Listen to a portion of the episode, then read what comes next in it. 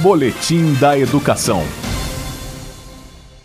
No final do ano de 2020, quase 2 mil novos estudantes inscreveram-se para cursar a EJA, a Educação de Jovens e Adultos, no primeiro semestre letivo deste ano.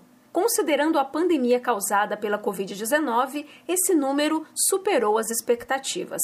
A diretora dessa modalidade de ensino da Secretaria de Educação do Distrito Federal, Lilian Sena, explica.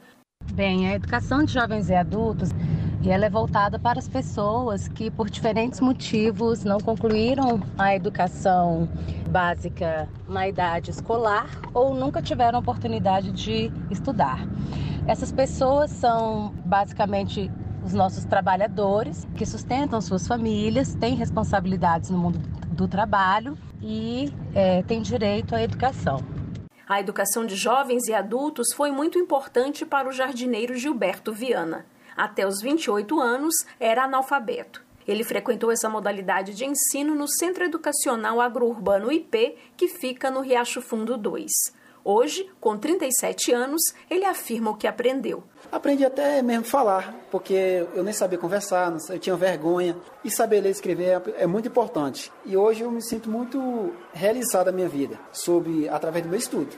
Além de Gilberto, ainda há muitas pessoas que podem cursar a EJA, como esclarece a diretora Lilian Sena. O Distrito Federal hoje tem uma demanda social significativa para a educação de jovens adultos. De acordo com a última PEDAD, nós temos quase um milhão de pessoas no DF a partir dos 15 anos que não concluíram a educação básica. E nós temos as nossas escolas à disposição dessas pessoas. E a gente tem hoje em torno de 1.500 professores atuando na modalidade. Aqui no Distrito Federal, a educação de jovens e adultos é dividida em três etapas. O primeiro segmento, que contempla os anos iniciais do ensino fundamental, do primeiro ao quinto anos. O segundo segmento, que são os anos finais do ensino fundamental, do sexto ao nono anos. E o terceiro segmento, que contempla o ensino médio.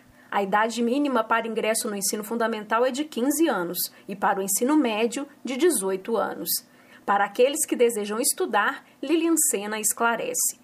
É importante destacar que a matrícula na educação de jovens e adultos ela ocorre em dois momentos. No início né, do, do ano, a gente tem as matrículas para o primeiro semestre, em julho para o segundo semestre, mas o nosso público, ele pode procurar a escola a qualquer momento que ele consegue efetivar a matrícula. E é muito importante também que se essa pessoa, ela está sem a sua documentação e seu histórico escolar, porque parou de estudar há muito tempo, isso não é um empecilho para que ela se matricule. Nós, quando ela chegar à escola, nós aplicamos uma avaliação diagnóstica, a gente identifica o nível de escolaridade, os conhecimentos dessa pessoa e a gente então a matricula, insere na etapa correspondente.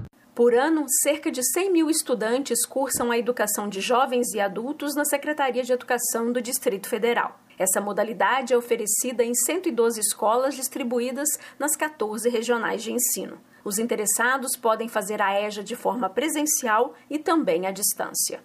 Informações no site www.educação.df.gov.br. Jaqueline Pontevedra, da Secretaria de Educação, para a Cultura FM. Boletim da Educação.